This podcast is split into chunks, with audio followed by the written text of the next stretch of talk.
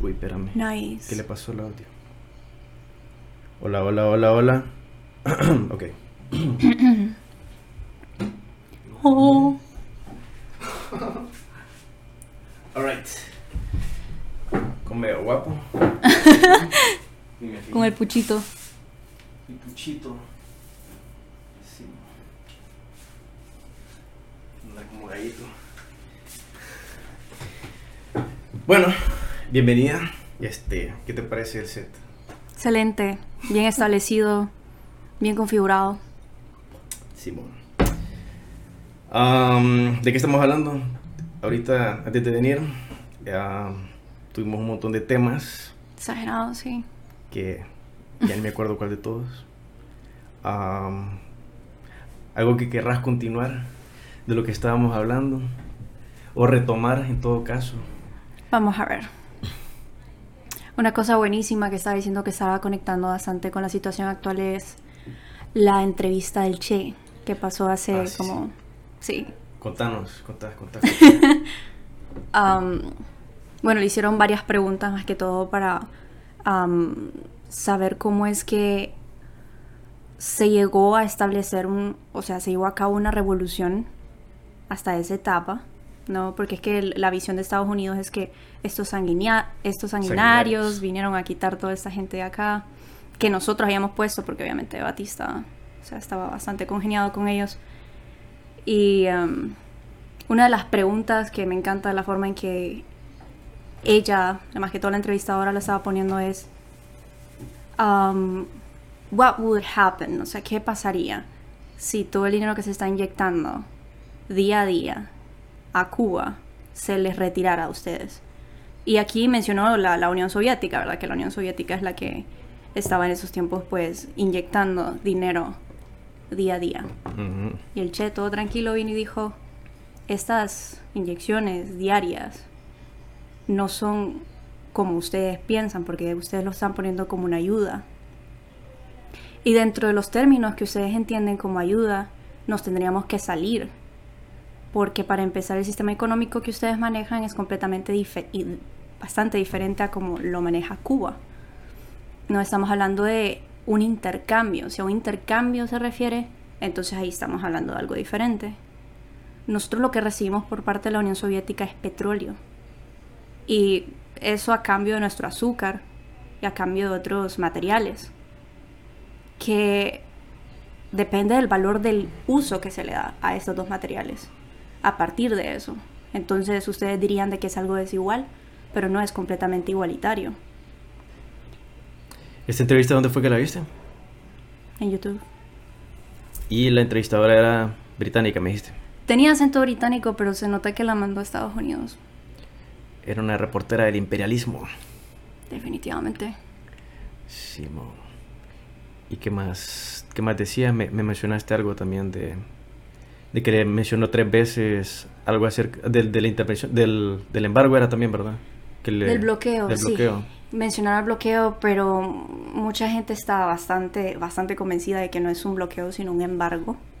Porque es que es diferente, o sea, estuvieron alrededor de 300, 400, 500 años, por ahí, por dos tipos de naciones diferentes en Cuba, am, colonizándolos, estableciendo diferentes lugares, diferentes negocios, utilizando los recursos de la tierra de Cuba y luego, después de eso, cuando ven que Cuba se está independizando, que está decidiendo por sí sola el, el tipo de sistema que quiere tener, deciden a- a- agarrar todos esos materiales y llevárselos. Sigue siendo lo mismo que empezaron a robar en el primer lugar, solo que ellos lo justifican como algo de, ok, esto era de nosotros, nosotros lo construimos, entonces lo- nosotros nos lo vamos a llevar. Pero si investigamos, realmente, ya sea un embargo o bloqueo, es algo que se da eh, cuando hay situaciones de guerra. Entonces, las Naciones Unidas ha declarado que este bloqueo, este embargo, eh, es en contra de la vida humana, porque viene a afectar al país de una forma exagerada. Y aún así, a pesar de este bloqueo, Cuba ha podido mejorar su situación. No estamos diciendo que la va a poner igual a cualquier otro país de la noche a la mañana, Ujú. sino que de forma eh, orgánica. Y es cierto que sí puede comercializar con otros países, porque es que mucha gente utiliza eso de justificación, ¿no? Ay, ¿cuál bloqueo? Solo es que quieren justificar la situación. Pero es que, en un primer lugar, o sea, hicieron que Cuba dependiera de Estados Unidos. Entonces, con todas las actividades económicas que tenían ahora, todas han venido como a desestabilizar el país, ¿no? Y para eso entonces les iba muy bien con el azúcar, según lo mencionó Che y que eso iba a estar mejorando, que el precio del azúcar iba a subir y que el régimen que tenía en ese momento, que esta británica neoliberalista estaba mencionando como burocracia, era simplemente una cuestión temporal. Temporal. O sea, que iban a desestabilizar completamente un sistema de burocracia. O sea, iban al comunismo. Ok. Simón, siguiendo la línea intervencionista de los Estados Unidos en toda la región y en Medio Oriente también, en Afganistán, el, el que tiene ahorita es porque financiaron los muyahidines en Pakistán, que luego de correr a los soviéticos este, se radicalizaron o ya estaban radicalizados, pero ya tenían entrenamiento táctico y el armamento que les habían dejado los estadounidenses. Y hasta hay una entrevista de de Hillary Clinton admitiendo básicamente eso, que fue Estados Unidos el que creó el problema y, y ahora están como están ahorita. Sí, casi todas las situaciones eh, de cualquier país que se está intentando estabilizar hasta el momento tiene que ver Estados Unidos o tiene que ver algún algún país ¿cómo es que se llama? que les ha conquistado en el pasado y se quieren justificar con un montón de cosas, con, con reformas que no ni les hacen cosquillas. Eh, la entrevistadora le preguntó, ok, pero ¿qué pasa? Y, la pregunta es bastante, se, nota bastante la intención, o sea, que el tipo de respuesta que ella quiere obtener. Eh, ¿Qué pasaría si se hacen reformas agrarias, se hacen reformas por todos lados? Los reformistas. Los impuestos y, y todo. Entonces, ¿no crees, le dice ella, que el significado de la revolución perdería su significado, perdería toda, toda la pasión que le han metido los cubanos. Y el Che ahí quedó como, no entiendo, eh, tradúzcanme. Entonces ahí fue donde él empezó a explicar que um, estas reformas no hacen cosquillas, ¿verdad? Como te, te, había comentado. No hacen nada, estas reformas solo son temporales y realmente no llevan al pueblo a conceder los deseos que tienen. Y um, él, empezó a explicar por qué esto no funciona, ¿no? Que esto simplemente es eh, pura palabrería. Y ya después ella le pregunta, o sea que en el deseo de estas reformas estamos de acuerdo. Y él así como, ¿cómo, cómo, cómo? Y que si en estas reformas estamos de acuerdo, le, le vuelve a preguntar. Y se queda pensando, él dice, ¿En, en la reforma real, la ascensión del pueblo al poder, sí. Pero es que ahí estamos hablando de una reforma completamente diferente, ¿no? No es un cambio de política, es ya todo un cambio de sistema. Exacto. Pero, pero hablo bien. Bueno, hablando de reformas, este, ¿qué pensás de, del vestido de AOC en el Met Gala? Creo que está bien que, que se haga una conversación de, un minuto, dos minutos acerca de eso. Y, y ya no más, venir reírte y después pasar a lo que estaba pasando afuera. Sí, las protestas de con Black Lives Matter, los arrestados que los arrestados, como por una semana creo que llevan arrestados después de todo lo que pasó. Y es que hay la crítica que se le puede hacer a EUC va, o sea, eh, pero EUC no es de izquierda para vos, sí. Ah, es como que ella quiere hacer que sí, pero no, no. Simón. Para mí es una social democrat, demócrata social, que no es nada que ver con, con socialista o, de izquierda. Todavía está hablando de reformas. Es, por eso la pregunta. De, Sí, pareciera que más bien la pusieron ahí para cumplir un papel. Al principio me pareció que sí, estaba tirando por la izquierda porque ella vino de un grassroots movement un movimiento comunitario que se proyectaba socialmente, con todas estas actividades dentro de su comunidad, y, pero ahora no sé. hasta en un punto creo que salió apoyando, bueno, hace poco, el, eh, creo que Biden hizo un tweet de, del impuesto a, a los ricos, pero y ella dijo como que estaba de acuerdo, pero realmente cuál es el cambio que van a hacer y qué tan significativo va a ser el impuesto que quiere aplicar Biden a, los, a las élites, a, a la oligarquía, a todas estas compañías que, que hacen lobby para que financien sus, sus intereses, para que cambien políticas a favor de ellos. Sí, solamente es un show porque hasta el momento tienen, tienen la atención de los medios, tienen la gente hablando al respecto. Y eso es todo lo que tienen, simplemente como que dejando a la gente esperando y hasta ahí. Y cualquier cambio que, van a hacer es para matizarlo con alguna otra cosa peor que, va a pasar y no es ni cerca al, nivel del porcentaje del impuesto que se iba que se tenía antes para los ricos. Entonces realmente me parece que no, no hace cosquillas. Sí, bueno, otra de las críticas que hacen también es de dicen, ah, es que es un acto performativo y que la gente está hablando de ello, pero, pero ¿qué? ¿Performance para qué? ¿For the sake of what? ¿Performance for the sake of performance? ¿O actuando solo para actuar? ¿O, cuál es el mensaje real? Porque lo que hizo varias gente fue que tomó el mensaje y vio la contradicción entre estar las protestas afuera y ella está con este vestido de Tax the Rich o Tax the Rich o Eat the Rich, decía. Tax. Tax. the rich. Sí. Eat the rich. es bien diferente. Bueno, eh, la gente se enfocó en la contradicción entre, ok, está pasando todo esto afuera, vos estás adentro, codeándote con los ricos, con un vestido de 10 mil dólares, creo que era. 10 mil dólares. Con la entrada 35 mil de entrada, que es un, es un museo, el, el lugar donde estuvieron. Museo de personas, Ajá, que es financiado por... Ah, otra cosa, que no dejan entrar a las personas que para, para poder acceder al museo tenés que probar que sos de New York. Y eso es difícil para un montón de personas, entonces de ahí también estás excluyendo a la gente. Pero a lo que yo voy, al punto original es que la gente, el mensaje que, que vio fue, ok, let's, eh, pongamos los impuestos a los ricos, pero yo me voy a estar cuidando con ellos, voy a estar cenando con ellos y voy a estar en un evento en el que acentúa las, la desigualdad económica entre estas dos poblaciones distintas y eso fue lo que llevó a la gente a la casa.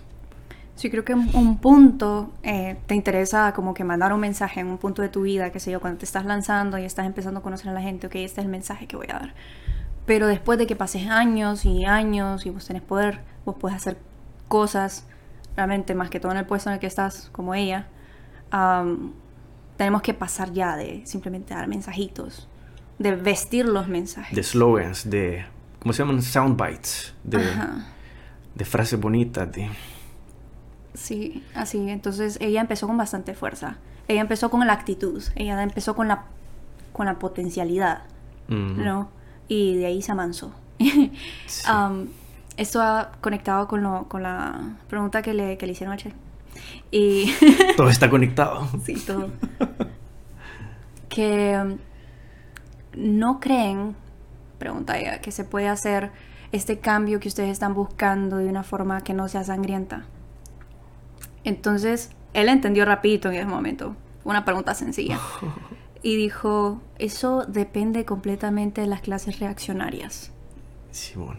Entonces, sí, sería mejor para el pueblo que puedan permitir ese cambio, pero, pero si no... No, y históricamente, cuando, se ha dado? Eh? de que una clase dominante entregue voluntariamente su estatus de poder. Y no es solo desde, desde ahora, es desde, desde la comunidad esclavista, desde el feudalismo y recientemente en el periodo que estamos, capitalismo. Siempre tiene que ser a la fuerza. No debería de serlo. Bueno, en teoría, idealmente, en un mundo ideal, sería de una forma pacífica, una transición pero... Sí, es que hay una diferencia entre lo que debería ser y lo que es. Sí, y el problema también es como el Estado como garante del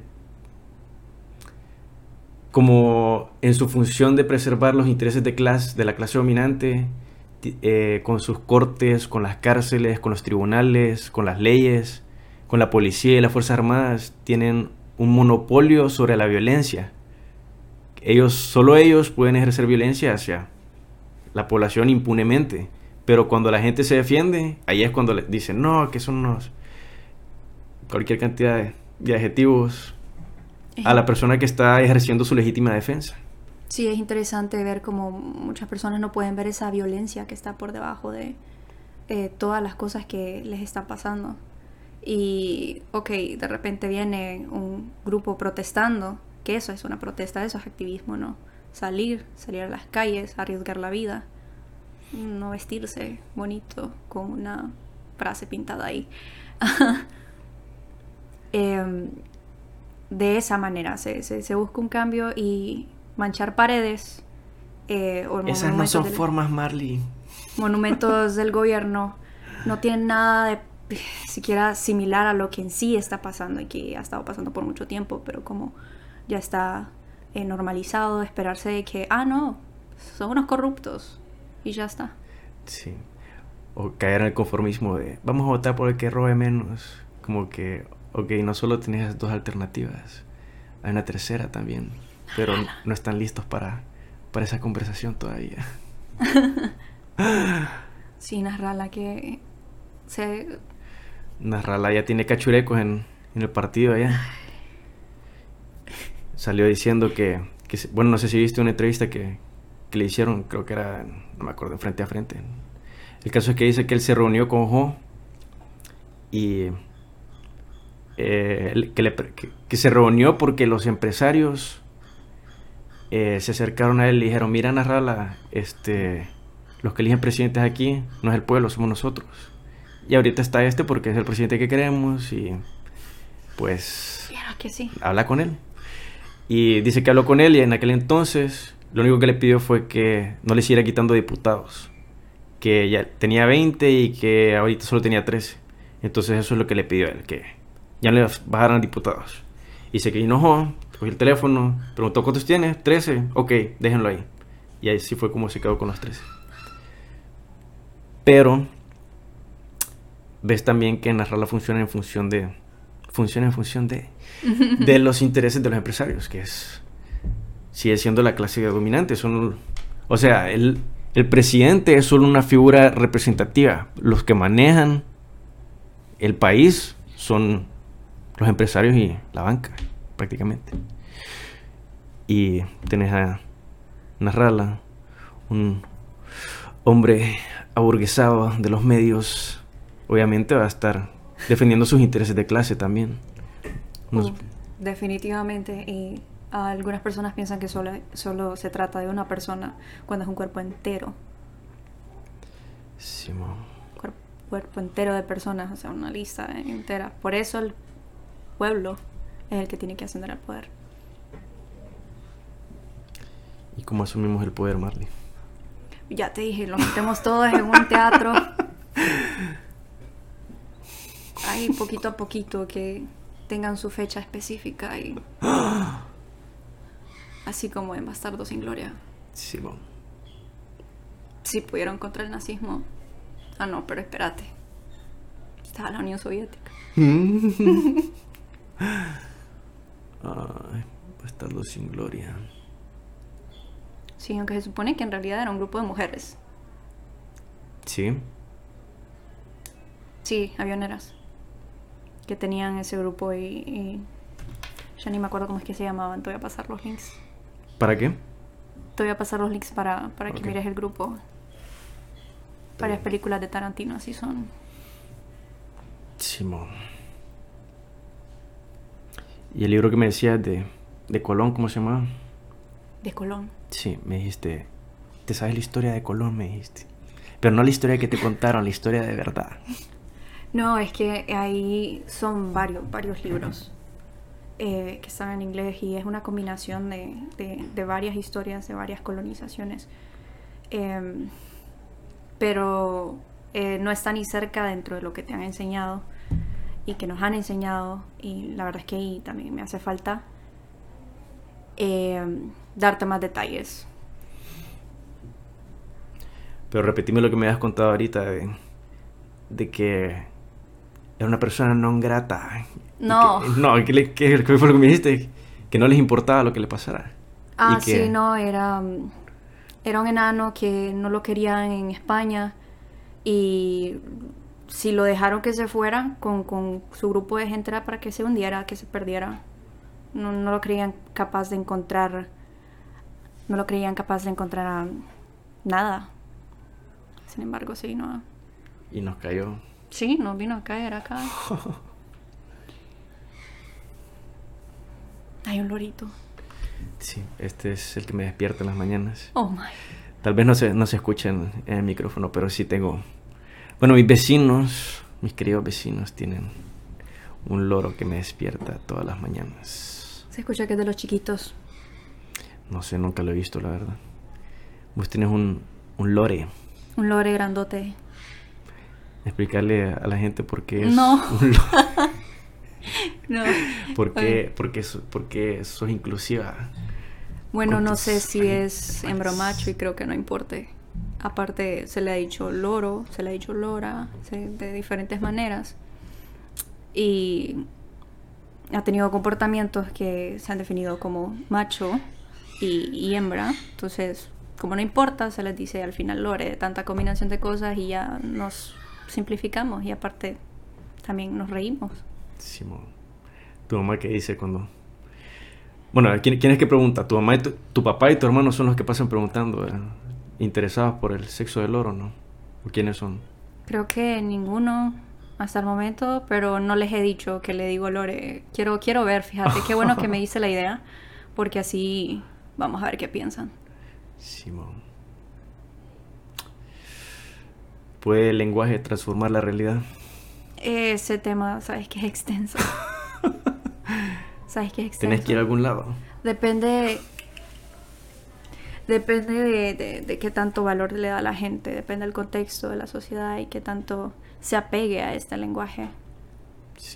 Cambio que puede dar, cambio que no puede dar también.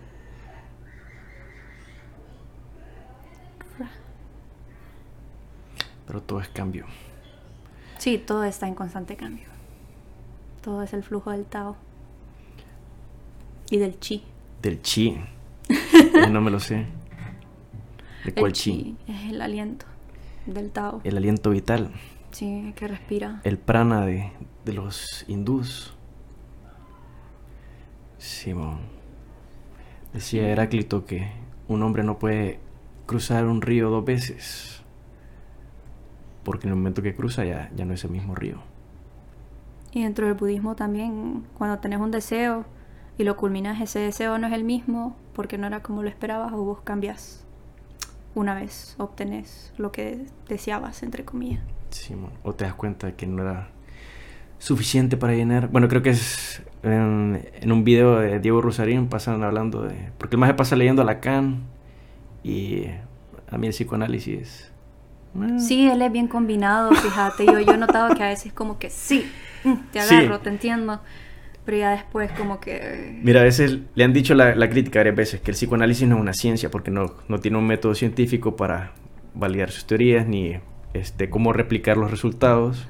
Pero él dice que sí, que el psicoanálisis no se no pretende ser una ciencia. Se sabe como, como pseudociencia o como presciencia, dice él. Porque lo que estudia eh, las ciencias son leyes o comportamientos generales.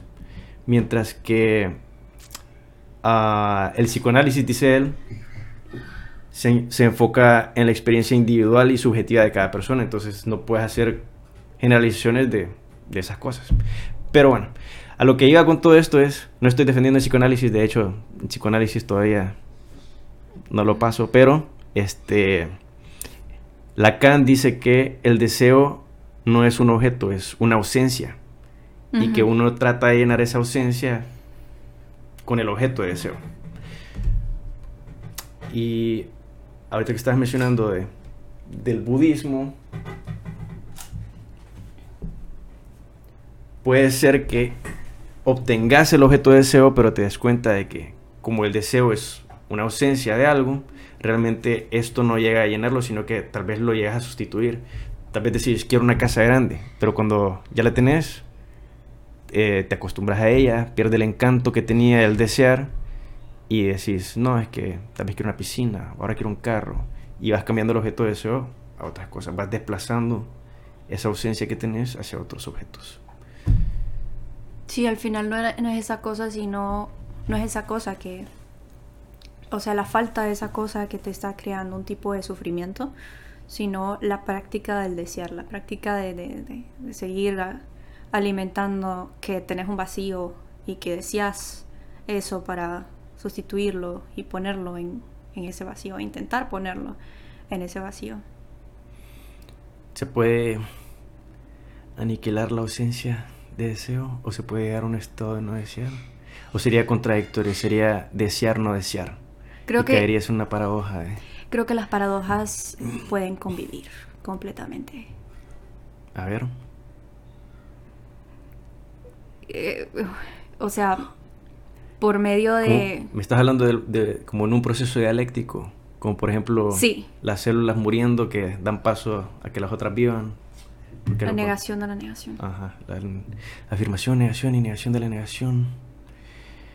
La semilla que, que muere para darle paso al retoño del árbol y... El huevito. Ajá, el huevo, la gallina. ¿Cuál, cuál vino primero? De- Simón. La vida y las contradicciones internas. Entonces sí, sí, como pueden convivir, y no importa si es una paradoja. la pregunta es, ¿se puede aniquilar el deseo y por ende se puede aniquilar el sufrimiento? Vamos a ver. ¿Por qué no intentarlo? Creo que sería bastante interesante. Intentar el qué. Aniquilar el... o reducir hasta el punto que sea más, más posible el deseo sin aniquilar las pasiones. O sea, el, mu- el camino medio. El mundo medio, tío. ¿Cuál es el mundo medio? Entre la realidad y la Matrix. Sí, por ahí. Entre el solipsismo. Hey, por cierto, si vieron el, el trailer de Matrix, van a empezar a resurgir estas teorías de que la vida es una simulación y que hay científicos que creen en esto. Eso se llama idealismo. Es una corriente filosófica y la conclusión inevitable es que si no puedo estar seguro de lo que estoy viendo a mi alrededor, que de nada de lo que estoy percibiendo, que probablemente sea solo una ilusión o que solo sea una creación de mi mente. Pero Ya lo dijiste, ahí van a estar esas teorías. Él es profeta. Simón, no caigan en el idealismo, ¿ok? Solo porque no puedan explicar algo no quiere decir que sea lo que Que pueden usar cualquier explicación que se les dé la gana. Simón. Pero sí, vayan a verla, si es que sale Sí, algún hombre. día. Se, se Ojalá esté buena. Sí. Pero ya no va a estar. Solo, solo es Lana la que sale, ya no es de directora. Ya no sale. Se me olvidó el nombre.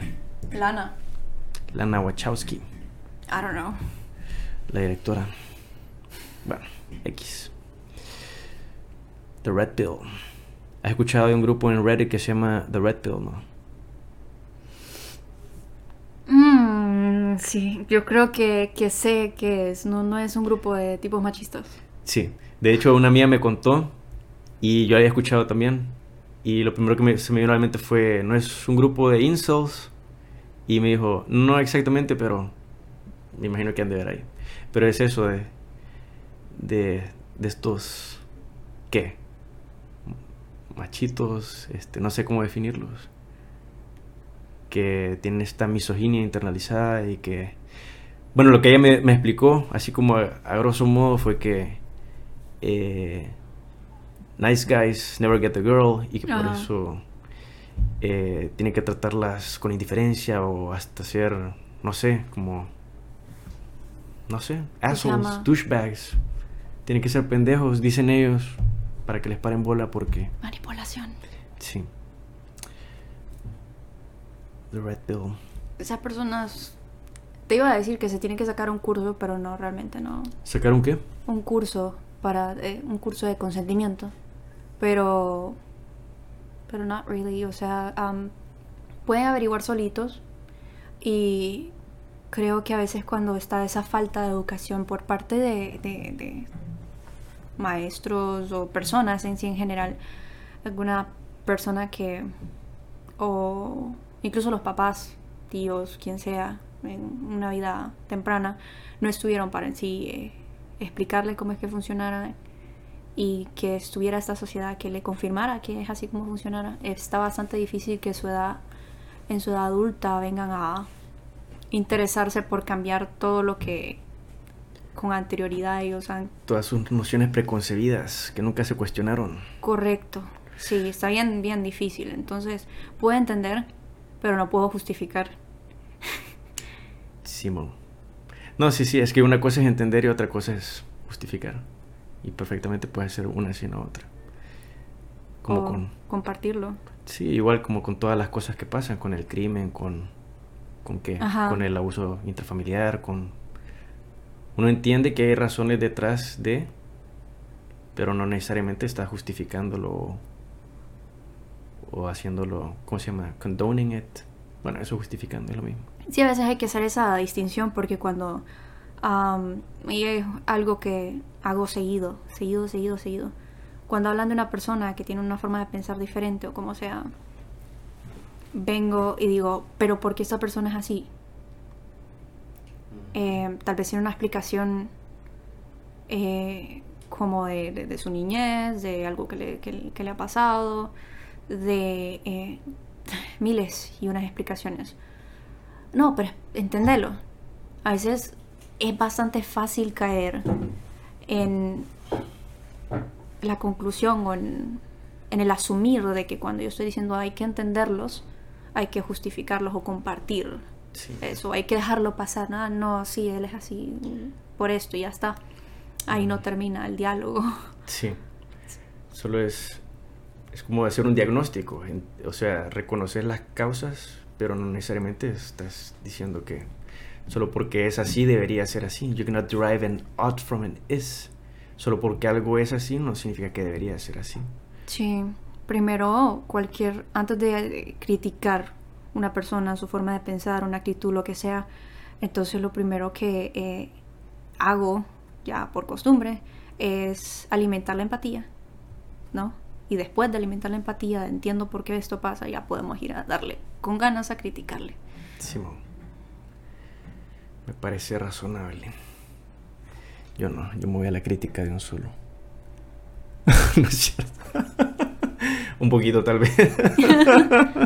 un saludo para Luis Felipe, que yo sé que pasa pendiente. No me ha respondido, pero bueno.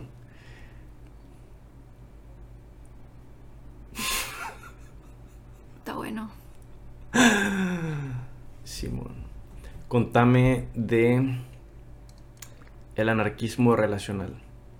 Que la vez pasada me lo mencionaste, pero como tengo el lapso de atención de una sandía, ah, se me olvidan las cosas. Entonces, refrescame la memoria de qué trata, en qué consiste, si hay casos de gente que, que viva- viva sus vidas de esta manera. La verdad es que es algo bastante escaso. Eh, es lo más, creo que es uno de los temas más complicados que, que- que he tocado. Y antes de, de mencionar lo del anarquismo relacional, primero hay que mencionar lo del matrimonio, cómo se vino a dar. Hay tanto. del origen de, ¿cómo es? La propiedad privada, el matrimonio, no, la familia y el Estado. Simón. Sí, Angels. Eh, definitivamente, eh, se vino a utilizar el matrimonio como arma desde un principio, como am, siempre, las relaciones humanas siempre son transac- transaccionales, Transaccionales. pero lo que me refiero ahorita de cómo se empezaron a dar más que todo transacciones económicas, ¿no? Esta Ujú. familia le conviene estar con otra, más que todo este, en el feudalismo, en diferentes tipos de, de Ujú. periodos de la historia, donde convenía que esa familia se, se unieran, ¿no? Sí, para Po- la preservación del capital, me caso con una familia rica o me caso con tal persona para que mi patrimonio se mantenga con el patrimonio de esa persona y se junte y... Ujú. Las dos personas no tenían mucho que objetar. Pero ahora que sí pueden que objetar y eh, pasó esa transición de el amor transaccional meramente económico al amor romántico, it's now way different. Ah, ¿A qué me refiero? ok, no necesariamente en todos los, en todos los casos, pero es bastante influyente, es bastante, eh, eh, mucho más sencillo manipular a una persona que encaje dentro de las expectativas de la otra persona si es tan relacionado de forma efectiva. Entonces, eh, yo espero que actúes de esta forma y eso tiene mucho que ver con la teoría del género de Judith Butler, que el género es performativo, las relaciones son performativas, entonces espera que los dos asumen el rol inmediato que la sociedad les ha enseñado. En este caso, pues obviamente que la mujer le sirva al hombre en cualquier manera, em, más que todo en las tareas de la casa, y entonces ahí se están ahorrando un montón de billetes. Sí, ok, paréntesis. Este, bueno, no es paréntesis, de hecho, acorde con lo que estás diciendo, creo que te mencioné la pasada acerca de el libro de Alexandra Kolontai, La familia del comunismo, que dice que a la mujer se le impone una carga triple. Eh, los quehaceres del hogar, la crianza de los niños y ahora con el capitalismo, que la mujer entra a la fuerza laboral, también trabajar. Y que el capitalismo se sirve de estas tres funciones que cumple la mujer, que es trabajo no remunerado, porque es un gasto menos para el Estado. Si la mujer toma esta triple carga que ella asume voluntariamente o impositivamente también, voluntariamente por la cultura y la sociedad y las imposiciones de las normas y todo esto, pero este, ella dice que en un mundo ideal este, debería ser el Estado el que provea guarderías sociales, lavanderías sociales, comedores sociales, todas estas cargas que la mujer toma como propias y que por eso una emancipación real de la mujer tiene que venir de una emancipación económica. O sea, el Estado, el matrimonio, perdón, en todo caso, no solo sirve al hombre, sino que a la sociedad por esta, este mismo trabajo que no se les paga. Definitivamente es... Em, es como, que yo me quedo acá y vos salí al mundo a, asumir poder, a agarrar poder, a tomar decisiones por mí, a tomar decisiones por, por la sociedad. Esa es una parte también eh, dentro de la crítica del matrimonio que tiene que ver en perspectiva del género. Pero hay otras también, hay un montón. Exagerada. Yo, yo me quedo asustada. O sea, y como el género viene a ser performativo, las relaciones vienen a ser performativas, entonces simplemente entienden que dentro de ciertas actitudes que suelen ser obsesivas, posesivas, controladoras, eh, eso se entiende por amor, por parte de también los medios, las películas, y está en todas partes. Y eso es inevitable cuando queremos estar 100% conscientes de eso, un montón de películas que nos gustaban antes. Se arruinan. Se arruinan, sí, exacto. Em, entonces, estamos tan, tan acostumbrados de que, ok, ya tenés que saber lo que esta persona piensa el 24/7, tenés que conocer en sí sus debilidades y tenés que tenés el derecho de preguntarle incluso cosas que em, de dónde estuviste con quién y todas estas vainas. Cuando realmente lo que está pasando ahí es que se pierde la individualidad de la persona, de, las dos incluso. Una porque le está importando demasiado, ¿ok? Otras cosas, un tipo de atención o esfuerzo que una, la persona que está preguntando puede ponerle en otras cosas, lo está poniendo en la frustración de no sé la respuesta a esta pregunta y otra porque a la otra persona se le está exigiendo algo que no tiene por qué dar. Sí. Em, esa es otra. Y dentro de la habitualidad, en el cual se ven todo el tiempo, 24/7, y eh, no hay un espacio. Y que estén llamando incluso, estén mensajeándose cada rato. Eh, ni siquiera tienen que estar presentes, siempre está el control a distancia.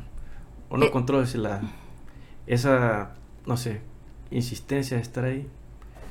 O tal vez no insistencia, pero ¿Me entendés? La presencia constante de... La necesidad. La necesidad. De la edad de la otra persona. De la realidad. sí. De, de, de, porque, ¿qué es lo que pasa con la edad ¿Y por qué utilizo esta palabra? ¿Okay? Es un tipo de idealismo eh, en el cual las dos personas están compartiendo una emoción lo suficientemente fuerte que viene a ser confirmada por las dos partes. Entonces aquí yo muchas veces lo, lo comparo con creer en Dios.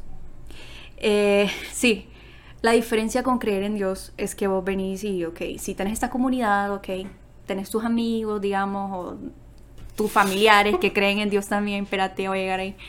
Um, pero es diferente a que tengas una persona que está acostumbrada a ver 24/7, que te está confirmando constantemente de, este amor idealista de sí, vamos a estar juntos por siempre y para siempre, esto va a ser así, así, siempre. Y sos eh, la mujer más perfecta que existe y eh, no es nada Scarlett Johansson, yo he escuchado esas cosas. Em, entonces ya a ese punto de que están súper acostumbrados a, caer en idealismos. Entonces, al confirmarse mutuamente esto y estar cerca, entonces está esa otra edad, ¿no? Que querían obtener. Es más difícil salir de ese idealismo cuando tenés esa persona que te lo está confirmando constantemente. Ya no es una relación tan típica como lo es familiares y amigos o una comunidad de una iglesia, sino que es un amor romántico del cual se ha creado incluso una dependencia. Este, me acuerdo de estas dos cosas. Una de, eh, creo que era Hegel que decía que solo podemos llegar a definirnos en contraste con el otro, que ocupamos del otro para saber quiénes somos. Pero también de este otro concepto de, de la muerte involuntaria del ego, que no sé si escuchado de Jason Silva, sí.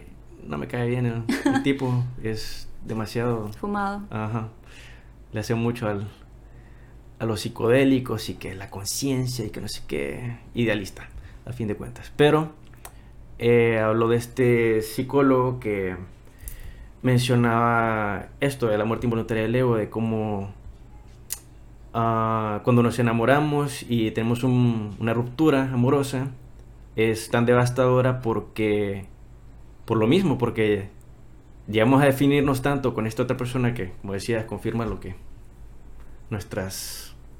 ¿Nuestras qué? Nuestro sense of self, nuestro, nuestra propia identidad, nos autoconfirma. Y la forma en la que operamos en el mundo es a base de suposiciones, porque es más económico mentalmente hacer una suposición o una generalización que estar pensando, vaya por ejemplo cuando vas al baño y abrís la llave del, del lavabo, haces la suposición de que va a salir agua porque es más económico mentalmente hacer la suposición de que va a salir agua que estar pensando a cada rato que vas a abrir la llave. ¿Va a salir agua o no va a salir agua? Eso es demasiado taxing en el cerebro. Entonces, cuando llegas a hacer una de estas suposiciones tan, tan profundas con otra persona y al final te das cuenta de que no era lo que creías o lo que esperabas empezás a cuestionarte todas tus suposiciones básicas y que por eso puede ser tan difícil, por eso la gente llega a la depresión, a la ansiedad, crisis nerviosa, por este sentido de seguridad que tenías de tu propia identidad, que te confirmabas en el otro. Si eso está en juego, ¿qué más está en juego también? ¿Qué más resulta ser distinto a como creías que era? y, eso, pero volviendo al tema de, del anarquismo relacional. Bueno, sí, entonces, buen punto. Hay bastantes detalles ahí, justamente como lo estaba mencionando, que la identidad se ve dañada en un buen nivel, ah, porque te concentras tanto el otro, en el otro, que te perdes en su otra edad. Y una otra edad que crean que no es cierta ni para uno para el otro, entonces Incluso como lo mencionó Diego Rosarín. En el amor das lo que no sos a quien no es. Ajá, sí lo veía el video. Así, sí, cortito pero poderoso. Sí, bueno. Y yo digo, sí, se suma a lo que, a lo que estaba leyendo anteriormente. Eh, entonces, hay otra cosa antes de llegar al anarquismo relacional, que es el poliamor. En el poliamor siempre hay una jerarquía. Entonces es como que te empezás a dar cuenta que eso tiene que ver bastante con em, las posiciones en las la que pones a la gente. No siempre tenés como que ponerle eh, ciertas prioridades, lo cual es normal, pero llega hasta el punto en el cual es un reflejo de nuestro propio sistema económico. Incluso. Em, unas cosas básicas y que se pueden eh, tomar como ejemplo es el no, que sos mi reina, que sos mi princesa. Uy, eso ya es que- monarquía, ¿no? feudalismo. Sí, y em, hasta utilizan, incluso se mandan a hacer camisas y se compran anillos de Ajá. las... O sea, hacen alusión y, idealizan ese tipo de cosas. Y dirías, ay no, pero es que es algo bonito, es algo positivo. Pero ¿a, a- a qué va la crítica acá? ¿A los hábitos de consumo que se vuelven parte de la relación o hacia qué? Como Sí. que gastamos en camisas, en mercadería. No, no es en consumo, sino que es en sí la perspectiva que se tiene ante e- este sistema. Se viene a idealizar, se viene algo de, ok, está bien, o sea, las reinas se, puede- se tienen que ver como una posición máxima, se les tiene que tener. am, eh, te quiero tanto que te veo como una reina. Y hay algo que menciona bastante eh, Dario en Filosofía de Martillazos y es el que yo vengo y analizo todo lo que ya está establecido y critico la monogamia, y critico la- el amor, eh, el poliamor, el anarquismo relacional y lo que me caga es que no me queda nada más. nada más. Entonces es como que las personas am, han estado tan acostumbradas a estas herramientas que ya están predispuestas, que la gente ha venido a repetir, que se quedan sin, sin instrumentos, se quedan sin palabras. Cuando entre más deconstruís en la monogamia y la forma en que las relaciones se han venido a dar, más te das cuenta que las palabras que has estado utilizando han sido de acorde a eso.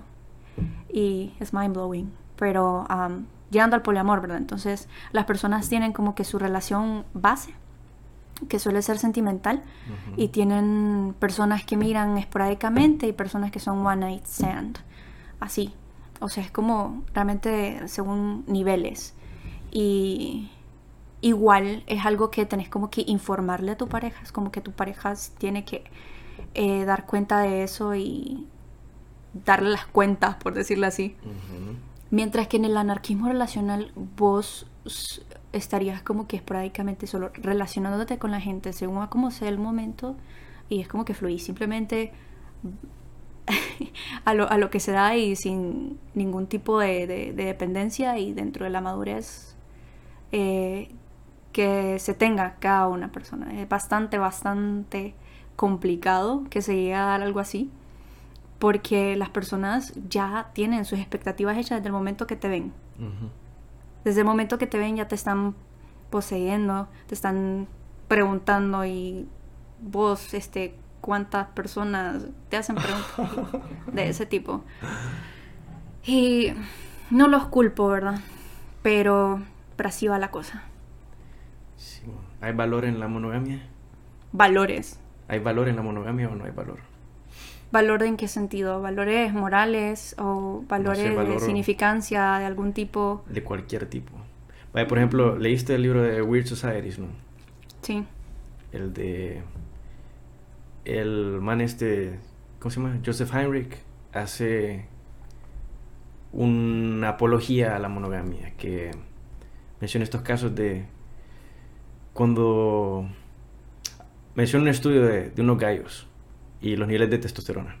Pero esto es una falacia naturalista, no se debe tomar en cuenta cosas que pasan en la naturaleza para aplicar nuestra experiencia, pero también hacen estudios en personas que, vaya, por ejemplo, los gallos eh, les toman una muestra de sus niveles de testosterona y se dan cuenta de que antes de conseguir una pareja son niveles altos, mientras eh, están en una, una relación, mientras están emparejados, este, los niveles bajan porque, bueno, al principio están altos porque tienen que ser competitivos con otros gallos y porque tienen, eso mismo atrae a las, a las hembras.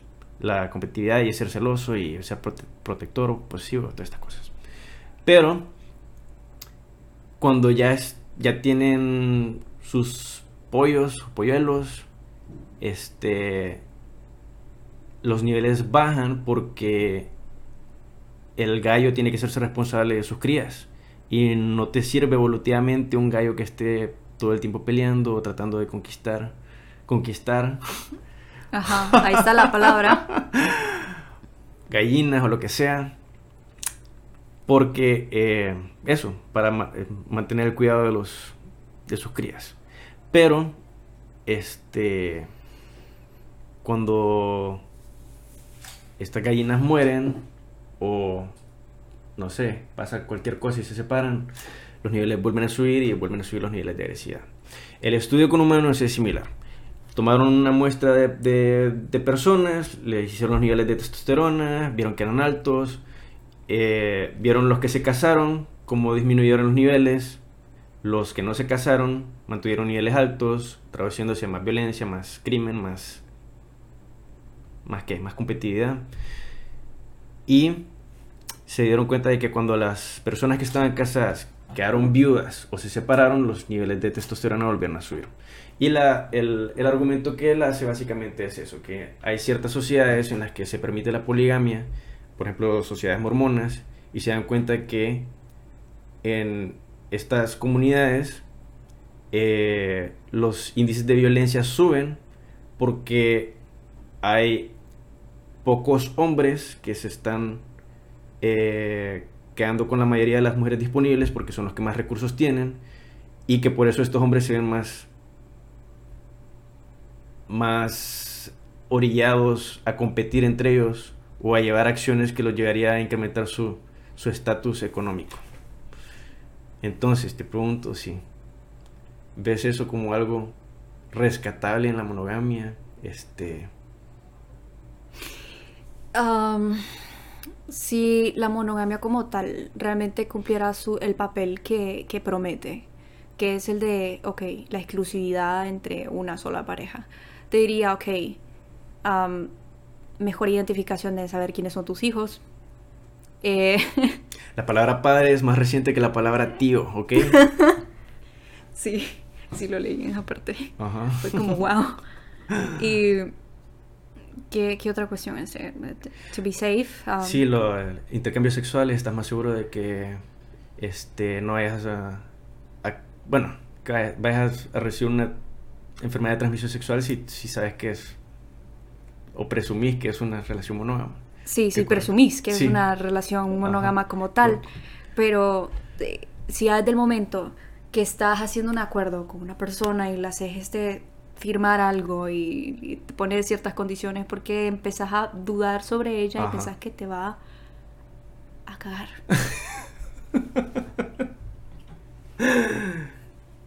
sí, así. Entonces, no, no funciona.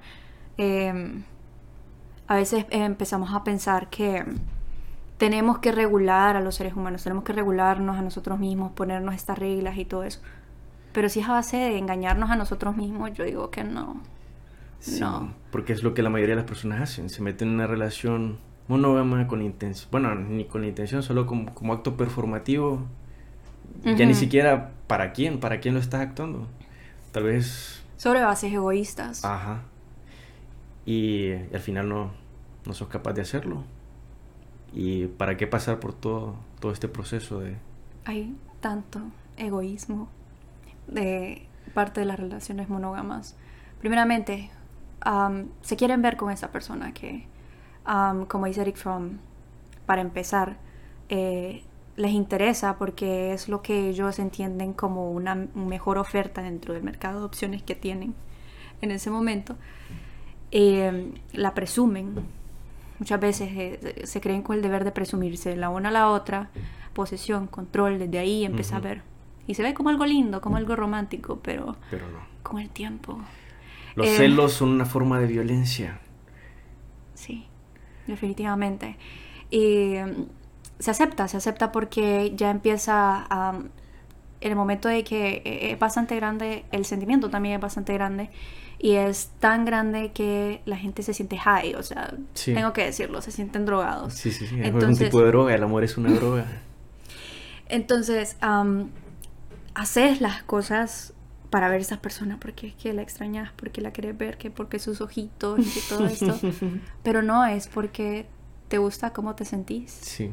Bueno, pero si vamos al egoísmo, toda acción es egoísta, pero no, no me quiero desviar, después vamos a hablar de eso. Sí. Lo que te quería decir eh, ahorita que dijiste que en vez de dejar que, que las cosas fluyan donde tengan que fluir, eh, o no sé si fue eso exactamente lo que dijiste, pero es esto de recordar que el proceso de relacionarse es eso, un proceso, es un verbo, es una acción, pero volvemos a este proceso un sujeto. Un verbo lo cambiamos a un sujeto, a verb to a noun, el proceso de nominalización. Y al volverlo una cosa, pensamos que es algo estático, que debe ser así, que no debe cambiar, que debe ser inmutable. Otra vez olvidando que es un proceso. Las personas se relacionan. La relación es una cosa. Solo la llamamos relación por conveniencia, pero no es que realmente sea una cosa que eh, no tenga cabida para el cambio. En cambio, el proceso de relacionarse fluye, porque es, es un proceso, está en constante cambio. Y, no sé, te puedes relacionar con N cantidad de personas en N cantidad de, de maneras y no para todas esas relaciones decís, ah, es que tengo una relación con X persona, tal vez sea solo un amigo, pero no se hace ese énfasis de tengo una relación con, o ya se entiende que te relacionas con, con tus amigos de cierta manera, o con tus padres de cierta manera, pero volvemos a hacer este énfasis cuando se trata de relaciones románticas, tratar de volverlas un objeto encasillado o no sé, algo metido en una caja. Entonces, por ende, es bastante sencillo materializar a la otra persona. Cosificarla. Cosificarla, imaginas, exacto, sí. Simón. Y esto también de, de que decías de los celos, que internalizamos eso como algo positivo y hay gente que dice, ay, pero es que es bonito que lo celen porque así sentís que el otro se preocupa por vos o estas cosas. Prestándole bastante atención cuando se presentan este tipo de actitudes, em, la gente se emociona con estas porque ya saben que está relacionado con algo romántico, el poseer, el controlar y todo esto. Y las películas hacen un excelente papel ahí. Te voy a poner como ejemplo el Eternal Sunshine. Spotless Mind. Sí, con Jim Carrey. Ok. sí, pero no. o sea, yo digo por la dirección, la cinematografía y todo esto, o sea. Ah, ok. Sí. Yo tengo con cara de. no, mira, yo miré esa película hace bastante, bastante tiempo y yo dije, no, me pareció triste incluso. o sea, esa película me puso mal, qué sé yo, no me acordaba muy bien cómo me sentí, pero la voy a ver otra vez. Sale Jim Carrey, ¿por qué no? Entonces, la empiezo a ver. Los dos apenas se miran en el metro y ella viene y decide. Ella viene y decide que, que, que le va a hablar, que van a salir. Entonces, y que lo va a invitar a unas copas. Al final creo que solo dieron una copa, él se fue para su casa y le gritó, ¿me llamas? Cuando él va a su casa y sale corriendo, la llama, la primera pregunta de ella sale, ¿por qué tardaste tanto? ¡Ay, qué lindo! ¡Qué lindo! Normalicemos que te estén acosando a mí, que... Esa es una pregunta, como cómo se responde? y lo peor de todo es que él salió corriendo. Pobre. Pobre. No, qué bueno que, la borró, lo siento. No, sí, sí. Entonces, no, es, o sea, se miraban bien juntos y todo, y sí se quisieron, pero también hay que cuestionar, y hay que cuestionar arduamente en sí, em, si es a base de un idealismo, un idealismo completo, entonces es ese sentimiento, ¿fue ese sentimiento real? Sí, probablemente sí fue un sentimiento real, pero, no hacia esa persona. ¿Pero basado en qué? Sí, no hacia esa persona, sino que a lo que vos construiste y a los mejores momentos, porque obviamente ignoras los peores. ¿Cómo sería una forma de relacionarse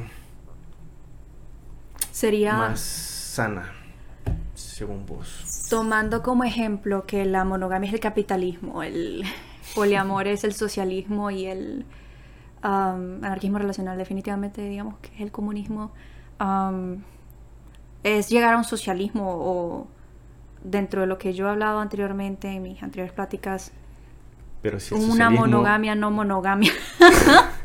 Espérame, siguiendo tu analogía, si si el socialismo es una etapa previa al comunismo, significa que la, la gente monógama debería de pasar por la poligamia y después al anarquismo relacional. Sí. ¿Sí? Sí. Tener un main, una persona principal, relacionarse con otros secundarios y después llegar a una forma en que no haya jerarquías. Sí, que no hayan jerarquías, que simplemente eh, como estamos tan cambiantes, ¿no? Depende completamente con, con quién te relaciones esto, depende de la sociedad en la que vivís, un montón de cosas. Pero a lo que surja, pues, porque es eso de que vas a prometer que vas a sentir exactamente lo mismo. No, eso también, eh, sí. Ajá. Continúa, te iba a decir algo, pero... Entonces, es algo que yo incluso eh, he dicho constantemente. Hay que reevaluar los cambios que empezás a notar en la otra persona y pues seguirse conociendo porque es que más que todo si son personas cambiantes. Exacto, porque las, las personas son procesos que van evolucionando y la persona que hace una promesa, de hecho ni es la misma persona la que se está prometiendo ni va a ser la misma persona la que está prometiendo, va a ser la misma persona que esté después de que haya hecho esa promesa. Entonces... Así mero, pero es que, o sea, si, si analizas bien las personas con las que te, te ibas o las las personas a tu alrededor. A veces, y está bien difícil que salgan siquiera del mero capitalismo, o sea, de la misma monogamia, porque están tan, tan condicionadas. Y, por eso es que eh, con un amigo estábamos proponiendo la monogamia no monogamia. ¿Con Humberto? Sí. Saludos para Humberto. De hecho, estoy esperando conocer a Humberto. Me pasa, me pasan pasando pasan pasando. Fuck, ando bien arjona hoy. eh, nada, me pasan comentando acerca de las conversaciones que tienen con, con Marley. Súper interesantes, verdad. Si un día puedes venir, sos bienvenido acá. Se va a regar. Vaya.